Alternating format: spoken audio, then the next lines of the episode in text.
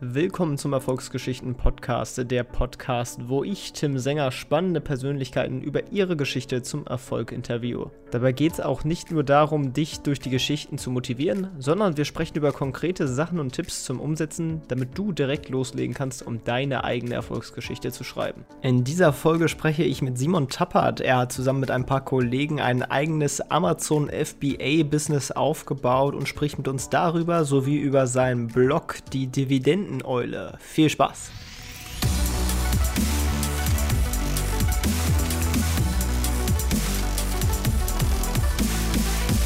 Ja, moin Simon, wie geht's dir? Gut, und dir?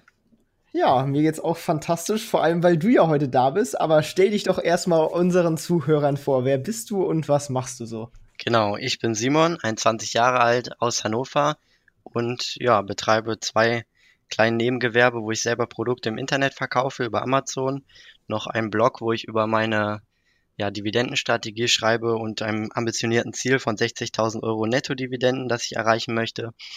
Und ansonsten arbeite ich noch in einer Werbeagentur, auch für Amazon ausgerichtet. Genau. Ja, sehr cool. Ähm, was genau machst du denn da bei Amazon? Ist das dieses FBA oder was genau ja. Ist da. Ja, genau. Ich mache. Erklär mal kurz auch, was das ist. Also FBA, äh, Fulfillment bei Amazon. Im Endeffekt muss man quasi kein Versand, keine Lagerung und sowas erledigen, sondern man kann die Sachen zu Amazon einsenden.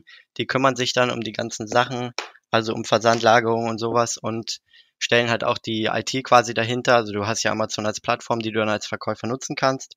Dafür musst du halt Gebühren zahlen. Und dann sieht es halt so aus, dass man sich ein Produkt sucht, was man vielversprechend hält in irgendeiner Nische, wo man sagt, keine Ahnung, hier gibt es viel Umsatz im Verhältnis zu wenig Konkurrenten oder so, kann man ja verschiedene KPIs prüfen und dann sucht Was man KPIs nur so für die, die nicht so in der Marketingsprache drin sind. Ja, also Kennzahlen einfach nur Faktoren. Okay.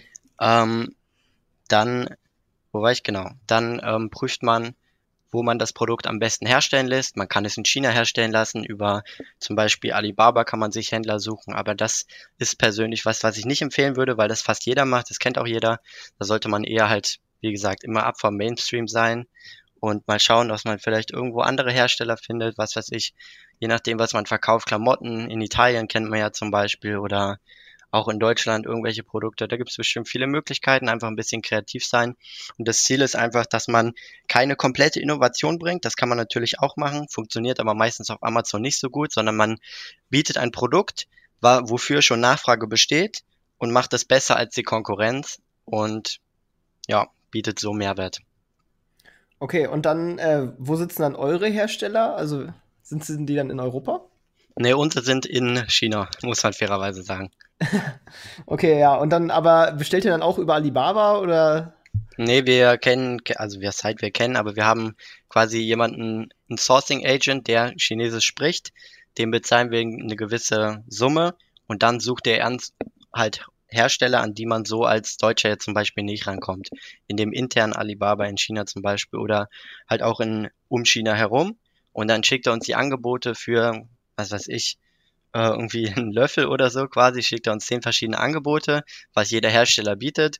Und dann sagen wir, was wir vielleicht noch haben wollen. Keine Ahnung, das soll bestimmt, bestimmte Legierung sein oder so. Und dann guckt er nochmal und ja, und dann lässt man sich alles zusenden und prüft das, ob das seinen ja, Erwartungen entspricht und dann geht's weiter.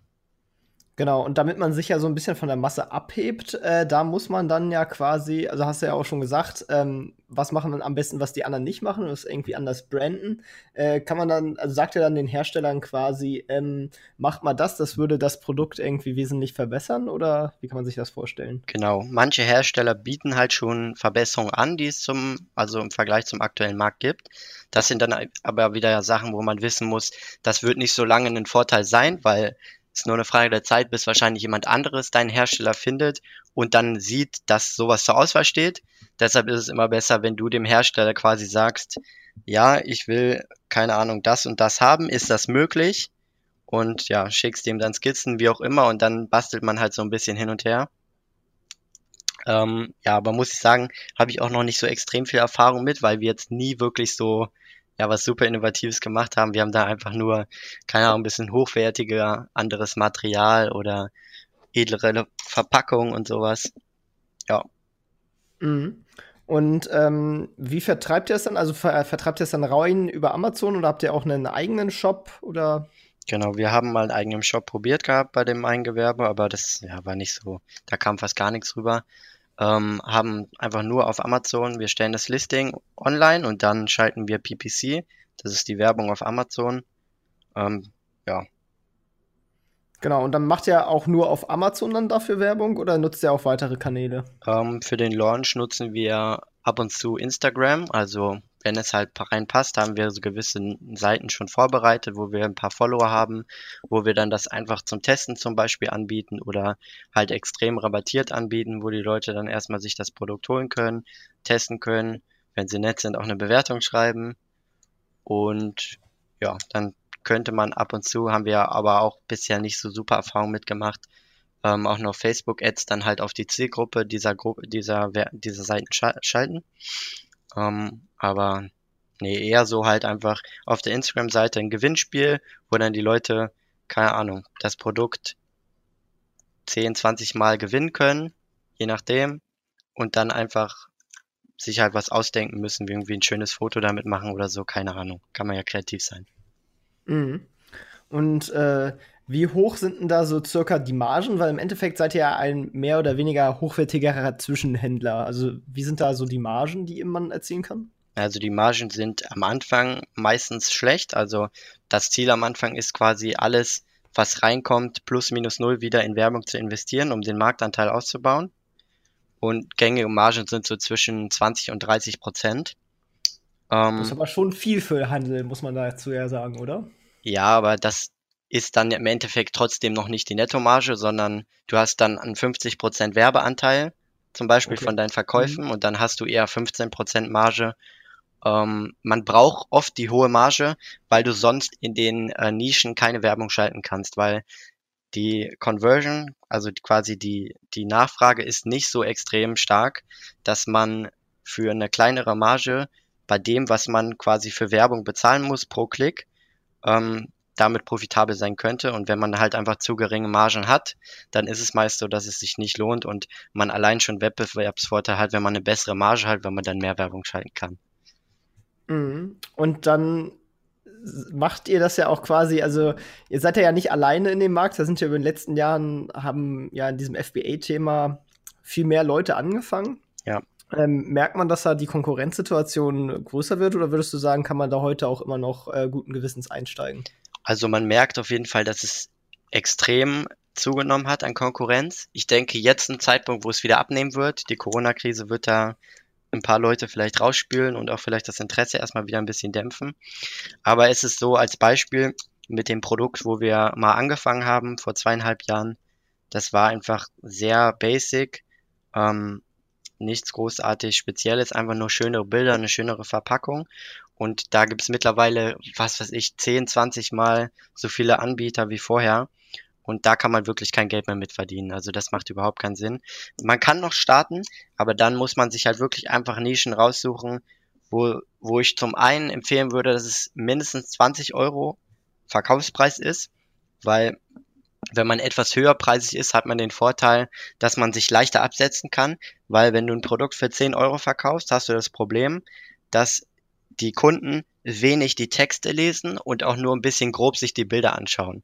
Und dann hast du das Problem, dass du gegen die chinesische Konkurrenz, die meistens drei, vier Euro oder so günstiger ist, wenn du jetzt 10 Euro zum Beispiel verkaufst, dass die Leute einfach quasi Klick, Klick machen und das Produkt gekauft haben und dementsprechend viel öfter den Chinesen kaufen. Und aber je höher der Preis wird, desto mehr beschäftigt man sich mit dem Produkt und desto einfacher ist es sich quasi nicht nur preislich abzusetzen.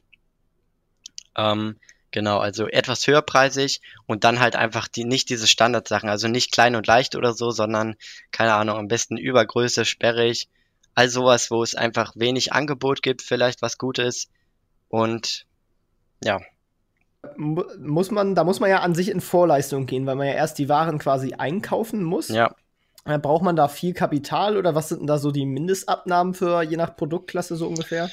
Ja, das hängt natürlich drauf ab. Also es hängt jetzt wieder davon ab, was du machst. Ne? Also wenn du jetzt ein günstiges Produkt kaufst, was zwei Dollar in der Herstellung kostet, dann kannst du natürlich 500, 500 bis 1000 Stücke abnehmen bei manchen Händlern.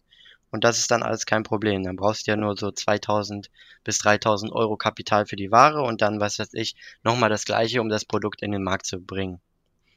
Aber wenn du dann ein Produkt hast, was vielleicht halt 10, 20 Euro in der Herstellung kostet, dann ähm, ist es natürlich schwierig. Da muss man natürlich ein bisschen mehr als vielleicht 2000 Euro investieren, weil muss sich ja auch vom Versand her lohnen, weil wenn es, wenn es jetzt zum Beispiel groß und schwer ist, dann muss es mit dem Schiff transportiert werden. Und mit dem Schiff lohnt es sich halt erst ab einer gewissen Größe. Dann geht's in den Container und das Kapital muss man dann halt aufwenden. Mhm. Und deswegen habt ihr das wahrscheinlich auch nicht alleine gemacht, sondern du bist mit ein paar Kumpels zusammen quasi, ja. habt ihr Firmen dafür gegründet. Ja. Wie seid ihr zueinander gekommen und äh, ja, genau, ja, wie seid ihr drauf Das ist eine lustige Story. Also, ähm, den einen Kollegen kenne ich schon ziemlich lange, also er ist seit der fünften Klasse mit mir auf einer Schule gewesen und aber war erstmal viele Jahre gar nichts, was irgendwie Unternehmertum oder sowas anbelangt und dann so zwölfte, dreizehnte Klasse grob hat es dann angefangen, dass wir uns für das Thema interessiert haben und Bücher gelesen haben und mit der ganzen Materie halt auseinandergesetzt haben. Und dann waren wir so in dem Modus, ja, ich habe richtig Bock, ein eigenes Business zu starten. Wir hatten aber gar keine Ahnung, was wir machen sollten. Und dann haben wir auf dem Abiball, also quasi auf der letzten Schulveranstaltung, ähm, jemand aus dem Jahrgang kennengelernt, der, wo so im Raum stand, ja, der macht irgendwas in die Richtung macht so ein eigenes Unternehmen, verkauft da Produkte und dann habe ich ihn einfach mal gefragt, ja, wie läuft denn das? Und dann haben wir, keine Ahnung, zwei Stunden über diese ganzen Themen gequatscht und dann waren wir so, okay, geil, lass uns morgen was gründen und dann haben wir was gegründet und angefangen, Produkte zu verkaufen. Ja, das ist ja cool. Und dann, äh, wie einfach ist es dann quasi, diese Händler zu finden? Also ähm, braucht man dafür Kontakte oder wie seid ihr auf eure gekommen? Ähm, du hast ja eben schon von diesem ähm, Sourcing Agent erzählt. Wie, wie kommt man an sowas ran? Hm, das weiß ich gar nicht genau, weil ich habe nie das Sourcing gemacht. Ähm, mein Kollege hat es gemacht. Ansonsten ist es halt so, dass wenn du kein Sourcing Agent hast, dann findest du auf jeden Fall auf Alibaba ganz schnell die Händler. Also du suchst einfach dein Produkt und dann kannst du da direkt dem Händler eine Nachricht schreiben. Ähm, aber ansonsten Sourcing Agent, ich denke einfach googeln, kein Problem. Ansonsten kann ich auch nochmal nachfragen und dann packen wir das in die Show Notes. Ja, das klingt auch nach, einem, nach einer guten Sache. Ähm, genau, was ja auch viele, ähm, was ja immer in der, in der Nähe genannt wird, ist Dropshipping. Magst du da ja. mal den Unterschied erklären? Also beim Dropshipping ist halt der Unterschied, dass du quasi nicht den Kapitaleinsatz hast und nicht 1000, ähm, keine Ahnung, Messer oder sowas kaufst, sondern du kaufst immer eins, wenn jemand bei dir im Online-Shop eins gekauft hat und dann wird es direkt vom Hersteller an ähm, den Kunden versandt. Das dauert dann halt drei bis vier Wochen oder so. Und das ist quasi der größte Unterschied. Aber das hat halt extrem viele Nachteile meiner Meinung nach. Also zum einen ist es halt so, dass du ja nicht für jedes Produkt quasi eine Quality Inspection machen kannst. Kannst ja nicht immer bei jedem Produkt gucken, passt jetzt die Qualität. Wenn du aber 1000 Einheiten abnimmst, kannst du ja einmal die Qualität checken lassen. Und so kommt es halt sonst ganz schnell beim Dropshipping dazu, dass der Kunde Müll bekommt. Ähm, Ansonsten ist es halt auch steuerlich irgendwie schwierig, also weil man es ja eigentlich auch dann für jedes wieder versteuern muss mit der Einfuhrumsatzsteuer und sowas und ja, also Dropshipping ist auf jeden Fall ein schwieriges Thema. Das, ja. Mhm. Und jetzt hast du auch gerade schon die Steuer angesprochen. Also ihr, ihr müsst das quasi per Einfuhrumsatzsteuer dann verzollen jeweils, oder genau. wie läuft das? Ja. Okay. Also es gibt manche Händler, die machen das für einen, die haben irgendwie einen Sitz in Deutschland und verkaufen es dir in Deutschland oder so und die müssen halt selber die Einfuhrumsatzsteuer irgendwie abführen. Mhm. Aber ist auch die Frage, ob die das machen oder so, aber keine Ahnung. ähm, aber sonst musst du das halt einfach bezahlen und dann kriegst du halt Bescheid, wenn dein Paket da beim Zoll steht und dann kriegst du einen Brief und dann musst du es halt bezahlen. Also lohnt sich das an sich ja auch eher von der, von der Struktur mit Umsatzsteueraufwand etc., wenn man das in einer gewissen Größe aufzieht. Äh, ja, es ist halt auf jeden Fall, wenn man quasi das startet, dann würde ich auf jeden Fall nicht mit Kleinunternehmen, also wir haben mit Kleinunternehmerregelung zum Beispiel gestartet, würde ich aber ehrlich gesagt nicht machen, weil wenn du dann halt zum Beispiel erstmal 10.000 Euro an Ware ausgegeben hast, kannst du dir quasi ja die Steuer wieder ziehen und dann hast du erstmal wieder 1.900 Euro oder so zurück. Das ist schon ganz nett eigentlich. Ja, ich glaube, gerade im Handel ist es extrem wichtig, dass man Umsatzsteuer ziehen kann, wenn man halt viel einkauft. Ähm, ich glaube, jetzt in, für den Dienstleister wäre es jetzt nicht so wichtig, aber gerade mit physischen Produkten Handel, das ist schon, schon praktisch. Genau. Äh, gut, und deine Spezialisierung ist dann so ein bisschen Marketing, ne? Also du, genau. du schaltest dann quasi die, die Anzeigen für die Produkte. Worauf ja. muss man da so achten? Uff, ja, da so eine letztendlich. Ganz around. man muss halt immer wissen, quasi, was, was für ein Verhältnis aus Ausgaben und Umsatz will man erreichen. Ähm, quasi die Marge, die das Produkt hat, 30 Prozent zum Beispiel, ähm, kann man halt auch als Werbe-Akos zum Beispiel anpeilen. Und Akos ist halt das Verhältnis aus Umsatz zu Ausgaben. Ähm, und am Anfang versucht man, wenn man das Produkt gelauncht hat und dann Marktanteile gewinnen will, versucht man quasi immer die Marge, die das Produkt hat, komplett an Werbung auszugeben. Ähm, und ja, also das wird auf jeden Fall sehr kompliziert, wenn ich es jetzt komplett erkläre. Aber man verändert halt die Klickpreise der Gebote, je nachdem, ob sie jetzt zum Beispiel über diesem ARCOS oder unter dem ARCOS sind, senkt man oder erhöht man so ganz grob und versucht dann das quasi genau richtig auszurichten. Okay, ja. Genau, und das ist nicht das Einzige, was du machst, sondern du hast auch noch deinen Blog mit Instagram-Kanal, die Dividendeneule. Was ist das und was machst du da? Ja, was ist das? Das ist einfach ein Blog, wo ich ein bisschen äh, die Leute mitnehmen will auf meinem Weg zu halt 60.000 Euro Netto-Dividenden pro Jahr, die ich in 10 bis 20 Jahren mal erreichen möchte. Und zwischendrin ist halt, wenn ich jetzt nicht gerade mal poste, wie sieht's jetzt aus mit meinen Dividenden oder ähm, allgemein, wenn ich meine Gedanken gerade nicht teile, haue ich noch halt so ein paar kurze Vorstellungen zu anderen Dividendenaktien und sowas raus, ein bisschen Content halt einfach zum Thema. Ja. Genau, was ist denn da denn deine Strategie? Also wie wählst du den Aktien aus? Kaufst du einzelne Aktien und äh, genau, ja, genau. Also meine, meine Strategie ganz grob ist halt eine Dividendenstrategie. Ich setze nur auf einzelne Aktien, hauptsächlich aus den USA. Und das Ziel ist eigentlich, sich extrem viele Zahltage im Jahr aufzubauen, also dass man irgendwann quasi im Schnitt jeden Tag eigentlich eine Dividende bekommt. Ähm, dann baut man sich halt ein Portfolio von 50 bis 100 Werten auf, ist mein Ziel. Und dann hat man grob ein bis zwei Prozent, wenn man dann ein, also wenn man grob zwei Millionen Kapital investiert hat. Und so ist man eigentlich sehr breit gestreut. Und falls mal eine Position quasi pleite geht, wäre das kein Drama und es würde auch nicht zu massiven Einkommensverlusten quasi kommen. Und das ist so ganz grob das Setup erstmal. Ja, jetzt ist ja äh, zwei Millionen Kapital, die man an sich äh, ja, dafür das ist eine Menge. Und 60.000, das ist natürlich ein hohes Ziel. Ähm, bist du denn da schon auf einem ordentlichen Weg? Also wie viel Prozent hast du denn da schon so ungefähr auf dem Weg? Äh, unter fünf, also irgendwie zwischen vier und fünf Prozent habe ich davon erreicht bisher. Genau, aber du glaubst auch, dass es quasi exponentiell dann, dann nämlich wächst, ne? Der Zinszins ja, also der Zinseszins, halt der spielt dann natürlich in die Karten. Aber man muss auch fairerweise sagen, mit irgendwie jedem Monat 500 Euro sparen wird es wahrscheinlich nichts werden. Muss man halt schon auch auf der Einkommensseite, auf dem Verdienen quasi ordentlich Gas geben und dann muss man halt das Geld investieren. Und das Ganze regelmäßig über ein paar Jahre. Und dann ist es vielleicht auch schon gar nicht mehr so unmöglich. Mhm. Okay, ja, dann äh, magst du uns vielleicht einfach ein paar Aktien quasi aus deinem Portfolio vorstellen und warum du die so gekauft hast? Ja, sehr gerne. Also meine größte Position ist die Microsoft-Aktie. Ähm, das Unternehmen ist halt extrem solide aufgestellt. Die haben Cloud, Gaming, Business, also mit den ganzen Outlook, Excel, also was, Microsoft Teams. Und der Vorteil ist halt, dass in Cloud und diesem Business-Bereich das Ganze über Abo-Verträge läuft und die Einnahmen quasi konstant reinkommen und man kann den Vertrag halt auch nicht mal eben so kündigen. Und machen auch die wenigsten Unternehmen, weil das ist ja deren Infrastruktur, mit denen sie arbeiten. Und das sorgt halt für extrem stabile Erträge, die aber auch ziemlich stark wachsen, weil es halt ein super, ja, es ist halt einfach ein extremer Megatrend, quasi Cloud Computing und das Ganze mit der Digitalisierung, also was man will ja alles quasi auf digital umstellen. Er spielt dem Unternehmen ziemlich gut in die Karten. Habe ich halt damals relativ günstig noch erwischt gehabt, bei irgendwie 89 Euro.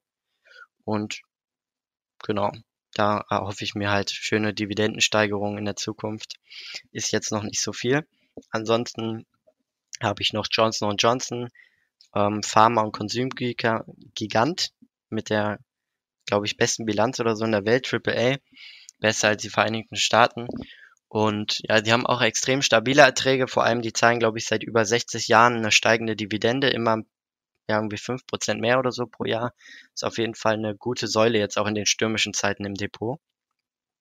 Und dann habe ich noch Halbleiter, Texas Instruments, Broadcom, Intel, also was, weil ich halt auch der Meinung bin, dass für die ganze Digitalisierung neben Microsoft braucht man halt auch die Hardware quasi, die dahinter steckt, die die Server am Laufen hält und sowas. Und das wird, denke ich, auch noch ein Wachstumsmarkt sein. Ebenso Cisco Systems, die ja für die Netztechnik zuständig sind, was man jetzt merkt, also die Netze kommen ja jetzt an die Grenze. Das heißt, denke ich mal, für Cisco wird es auch wieder noch mehr Arbeit zu tun geben in Zukunft. Ähm, ja, ansonsten habe ich auch noch ein paar Ölwerte jetzt eingesammelt, wo der Ölpreis sehr extrem unter Druck, unter Druck gekommen ist. ExxonMobil, Chevron, Shell, die, ja, also das Öl wird wahrscheinlich in 10, 20 Jahren die Bedeutung nach und nach verlieren, aber ich denke trotzdem noch auf einem höheren Preis stehen als jetzt und dementsprechend werden sich auch die Firmen langfristig gut entwickeln. Ja, die Shell habe ich auch mit eingesammelt. Ja, sehr gut.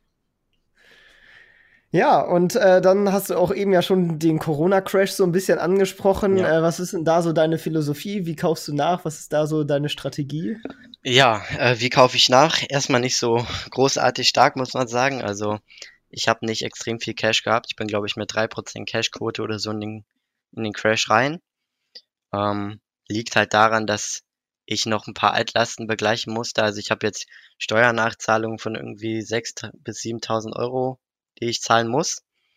Ähm, ist halt alles so ein bisschen aus der Thematik, dass ja meine Mutter im Dezember 2017 verstorben ist. Und ich muss jetzt für 2017 ihre Steuern nachzahlen und dann auf das, was ich bekommen habe, muss ich auch nochmal Steuern nachzahlen. Dementsprechend ist das Cash zwar da, aber kann natürlich nicht investiert werden, weil man muss ja auch noch ein paar Rücklagen und sowas haben. Dementsprechend ist für mich jetzt nicht so viel Cash da gewesen für den Crash, deshalb habe ich nicht großartig viel nachkaufen können. Ähm, ich habe ein bisschen was umgeschichtet von Werten, die ja etwas übergewichtet waren, meiner Meinung nach, aber sich sehr gut gehalten haben und habe dann quasi in Unternehmen investiert, die deutlich stärker gefallen sind, aber jetzt nicht irgendwie, keine Ahnung, quasi kein Qualitätsunternehmen sind, sondern Qualitätsunternehmen, die einfach zu Unrecht stark gefallen sind und habe mein Portfolio einfach nur noch ein bisschen breiter aufgestellt, um quasi noch mehr Zahltage und sowas zu sammeln.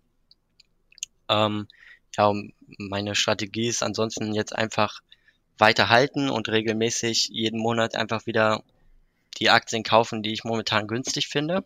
Welche Werte hältst du denn da aktuell noch für besonders interessant?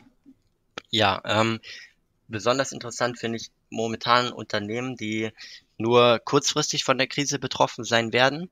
Also jetzt keine Airlines, keine Ölunternehmen zum Beispiel, der jetzt auch unter dem starken Nachfragerückgang leiden oder irgendwelche Restaurantbetreiber, sondern halt einfach Unternehmen, die vielleicht sogar ihre Erträge steigern werden. Als Beispiel aus Deutschland finde ich zum Beispiel die Fresenius extrem interessant. Die Aktie hat auch, glaube ich, nochmal 30 Prozent oder so nachgegeben. Und da hat auch der CEO letztens jetzt nochmal betont, dass das Geschäft eigentlich genauso wie immer läuft, sogar noch ein bisschen besser. Die Erträge vielleicht ein bisschen schlechter ausfallen werden, weil man, glaube ich, höhere Kosten hat. Ähm, das ist zum Beispiel ein Kandidat, da würde ich halt gerne mal nachkaufen. Kann ich jetzt gerade momentan nicht. Ähm, weil, das Schöne war ja, die, die ganzen Vorstände und die Aufsichtsräte, die haben ja, ja sogar selber ordentlich genau, nachgekauft. Die haben, glaube ich, für vier Millionen oder so selber eigene Aktien gekauft. Und das ist einfach ein Kandidat, das zum Beispiel ist eigentlich fast gar nicht betroffen und ist halt jetzt günstig. Da kann man quasi relativ sicher nachkaufen. Die werden jetzt nicht so schnell pleite gehen. Aber zum Beispiel auch eine Realty Income fand ich ziemlich interessant. Die werden zwar ein bisschen mehr betroffen sein, weil ein paar, ja, Kollegen wahrscheinlich in den USA erstmal keine Miete zahlen werden. Aber genau, das also ist, muss man sagen, dass Realty Income Vermieter von Einzelhandelsimmobilien genau. sind. Also Tankstellen, Shopbetreiber etc. Ja, aber halt äußerst solvente Mieter, also die eher die besseren. Ich glaube Nike und sowas sind dabei, Walgreens. Und die werden jetzt nicht alle, denke ich mal, ihre Dividende, äh, Dividende sage ich schon, Miete, äh, nicht zahlen können. Und selbst wenn halt für ein paar Monate nur und danach, denke ich, geht es einfach weiter. Und ich denke, wir werden ihre Dividende weiter erhöhen, weil es ja auch irgendwie so ein bisschen ein Branding ist, ne? Monthly Dividend Company. Und da gab es jetzt, glaube ich, mal wieder fünf oder sechs Prozent in, in, im Tief. Das fand ich sehr interessant. Also die Aktie kann man auf jeden Fall noch ein bisschen weiter beobachten. Und ansonsten halt die Halbleiterwerte, Broadcom, Intel, Texas Instruments, alle gut zurückgekommen und eigentlich Profiteure von der aktuellen Krise. Kurzfristig natürlich negativ, aber nach der Krise denke ich positiv, weil es nochmal den Trend zur Digitalisierung verschärfen wird. Ähm, ja, da gibt's halt auch jetzt faire Bewertungen. Ansonsten eine Unilever zum Beispiel fand ich auch sehr interessant. Stand ja irgendwie bei über 56 Euro oder so im Hoch und jetzt ist teilweise auf unter 40 wieder zurückgekommen. Und das ist halt ein Konsumgüterunternehmen, was zum einen solide Erträge hat, aber auch noch ein bisschen mehr wächst, weil es halt in den Emerging Markets quasi am besten aufgestellt ist von allen Unternehmen. Und die sollten und ja auch. Allem, die, die werden ja auch keine Rückgänge zu verzeichnen haben. Genau, also die werden eher sogar ein starkes Quartal wahrscheinlich erstmal durch Sondereffekte haben, durch die ganzen Hamsterkäufe oder sowas, die erstmal die ganzen Produkte quasi gehortet haben. Ähm, ja, ansonsten war es das erstmal, glaube ich, soweit von den Werten, die mir per se eingefallen sind.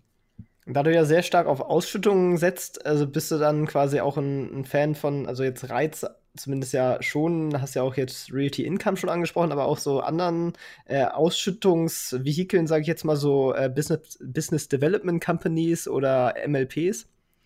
Ähm, an sich schon, aber ich habe bisher auch immer noch mich nicht so ganz reingetraut. Also ich habe mich mit dem Thema ein bisschen auseinandergesetzt und ähm, die Business Development Companies, da habe ich die äh, Main Street Capital im Auge. Die war jetzt auch ziemlich günstig. Ähm, ist auch so ein Unternehmen, das kann man in solchen Phasen eigentlich immer am besten einsammeln, finde ich, weil sie finanzieren ja kleine Startups oder ja, einfach kleine Unternehmen, die jetzt gerade erst anfangen. Und die werden natürlich jetzt momentan ordentlich Probleme haben und viele Ausfälle, sind dementsprechend jetzt aber günstig. Aber in den nächsten Jahren wird es ja dann trotzdem weitergehen, werden wieder neue Leute versuchen, äh, Companies und sowas zu starten und dann werden sie ja wieder profitieren. Und das ist halt jetzt so ein antizyklischer Ansatz, wo man da, denke ich, ganz gut investieren könnte. Ähm, ansonsten habe ich noch äh, LTC Properties und Omega Healthcare Investors auf der ja, demografischen Wandelliste quasi. Die einen betreiben nur Altenheime, die anderen, die Omega Healthcare Investors, die betreiben Krankenhäuser, Altenheime und noch irgendwas. Und das fände ich auch sehr interessant. Bei LTC habe ich eine kleine Position, aber ja, da denke ich, kann man auch momentan kurzfristig werden sie natürlich Einbrüche haben, weil ja leider viele alte Leute versterben, aber ich denke langfristig wird der Megatrend das Geschäft eher beflügeln. Bist du denn auch bei so P2P-Krediten an, äh, engagiert, also Privatkredite an private Kreditnehmer? Ja, bei Bondora bin ich dabei. Da auf beide Varianten, da gibt es ja einmal das ganz normale, wo man sein Geld erstmal nicht rausziehen kann, wo man so 10 bis 15 Prozent, glaube ich, an Rendite bekommen kann. Da habe ich einen kleinen Teil investiert, den lasst ihr einfach quasi verzinsen. Und aber den Großteil hatte ich, also das habe ich jetzt abgezogen zum Investieren ähm, hatte ich vorher halt in Golden Grow geparkt. Da parke ich immer so ein bisschen meine Cash-Reserve.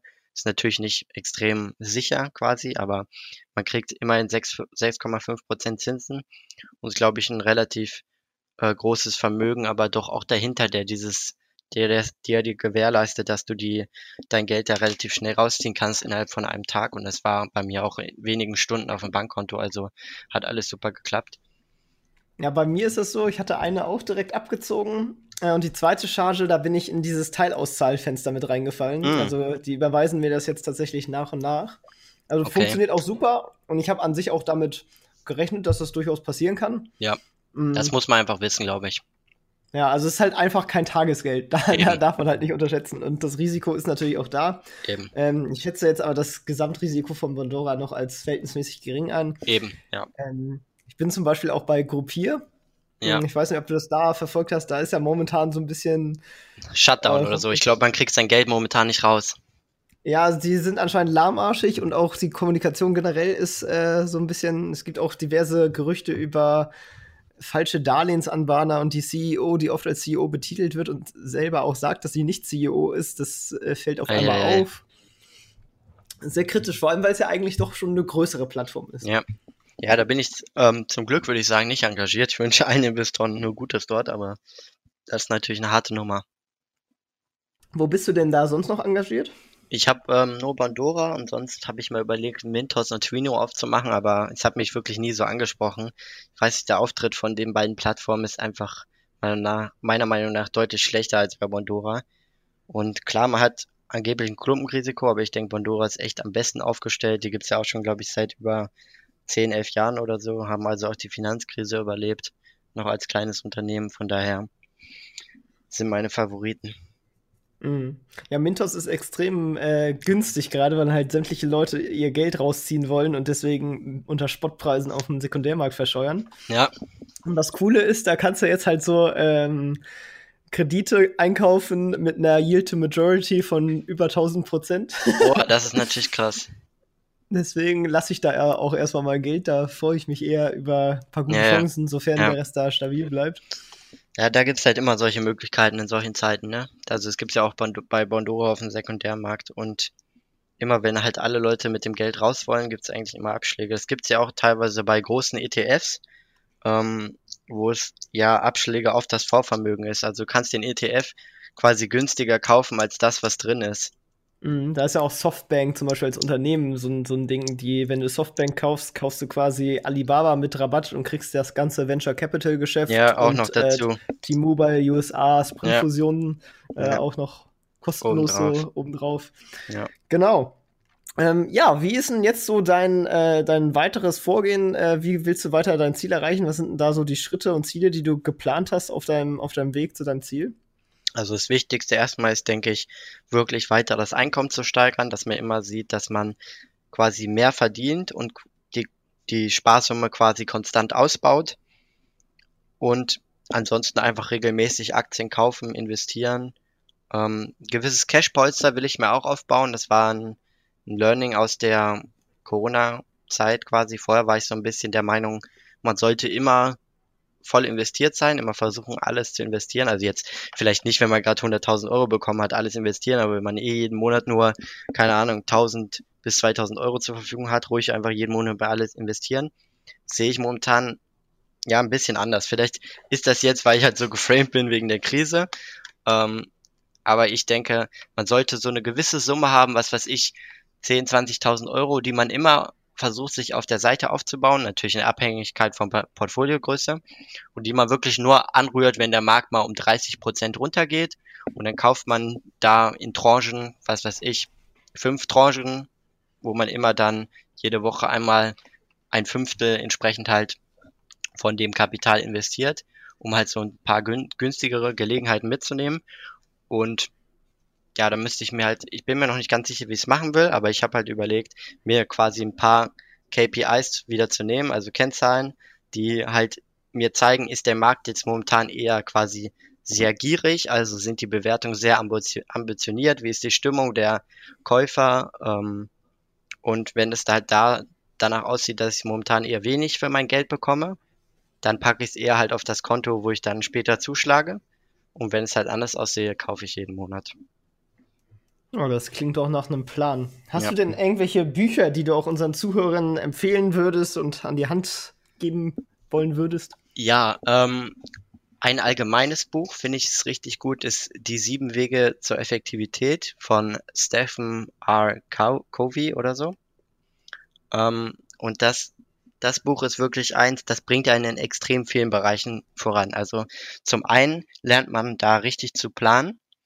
Man lernt aber auch richtig zu kommunizieren, also wie man zum Beispiel Leuten ja am besten zuhören sollte, damit sie nicht einfach so ablocken und einem nichts erzählen. Also, dass man halt quasi, wenn du, wenn du jetzt deinem Kind zuhörst, ist da als Beispiel, dass du nicht immer anfängst von dir selber zu erzählen, wie es bei dir war und all sowas und quasi den Fokus wieder auf dich ziehst, weil es geht ja eigentlich um dein Kind in dem, in der Diskussion quasi oder in dem Gespräch.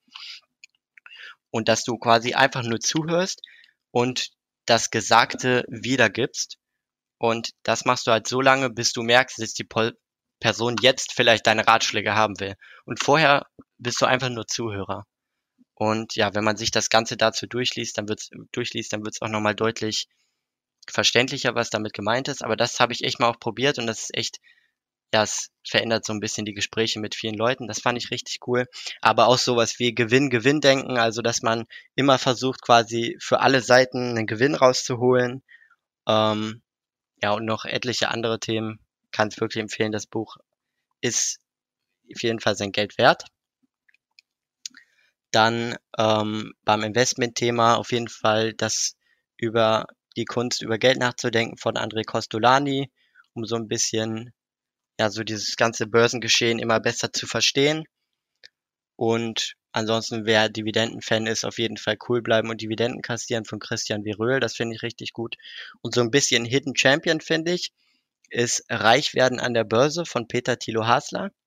Der Titel ist sehr reißerisch und meiner Meinung nach auch unpassend, aber da sind halt, glaube ich, 100 Regeln drin und die helfen einem Investor auf jeden Fall auch nochmal deutlich, ja, mehr vom, von der Börse zu verstehen, auch strukturierter und besser an das ganze Thema ranzugehen. Da lernt man auch zum Beispiel, wie man grob eine Aktie bewerten kann. Und das ist auch wirklich nicht so extrem schwer. Das kann man machen. Und dann hat man auch, eine, hat man auch ein Gefühl dafür, kauft man jetzt das, was man gerade kauft, zu einem eher fairen Preis oder eher teuren, teuren Preis. Man wird nicht um Pont sein. Ich meine, man schätzt ja eh die Zukunft bei diesen ganzen Bewertungssachen. Aber man hat wenigstens grob das Gefühl dafür, ob man jetzt hier gerade was für sein Geld bekommt oder eher nicht so viel für sein Geld bekommt. Ja, ich denke dann, wenn man sich die Bücher durchgelesen hat, damit kann man auf jeden Fall schon mal richtig gut arbeiten. Ja, top, vielen Dank. Äh, deine Profile, also dein Dividendeneule, Blog etc. und die Bücher, die verlinken wir natürlich auch in den Shownotes. Jetzt äh, bedanke ich mich auch schon mal bei dir für das Interview und äh, die letzten Worte äh, gehen an dich und es wäre cool, wenn du auch noch mal einen Ratschlag oder Tipp äh, für die Hörer äh, mitgeben könntest, mit denen sie zu Erfolg kommen. Ja, ähm, vielen Dank auf jeden Fall für das Interview. Ähm, mein Ratschlag für den Erfolg ist definitiv langfristig zu denken. Also versucht einfach nicht alles quasi in wenigen Tagen zu schaffen, sondern jeden Tag ein bisschen und das Ganze langfristig gedacht, das wird extrem euch in vielen Bereichen voranbringen können. Und ansonsten ist der beste Tipp einfach handeln, machen. Ne? Das ist eh immer das Beste. Kann man nicht oft genug sagen. Und ja, das war's auch schon mit dieser Folge vom Erfolgsgeschichten Podcast. Alle angesprochenen Links findest du in den Shownotes und auf erfolgsgeschichten-podcast.de. Wenn dir die Folge gefallen hat, dann hinterlasse gerne eine Bewertung auf iTunes und Co. Wir hören uns dann in der nächsten Folge wieder und denkt dran, nur durch Taten kommt man zum Erfolg. Also, legt los.